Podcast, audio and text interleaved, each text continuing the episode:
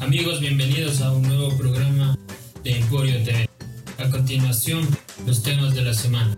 Primero, analizaremos el problema. Dicen que el reggaetón está muerto.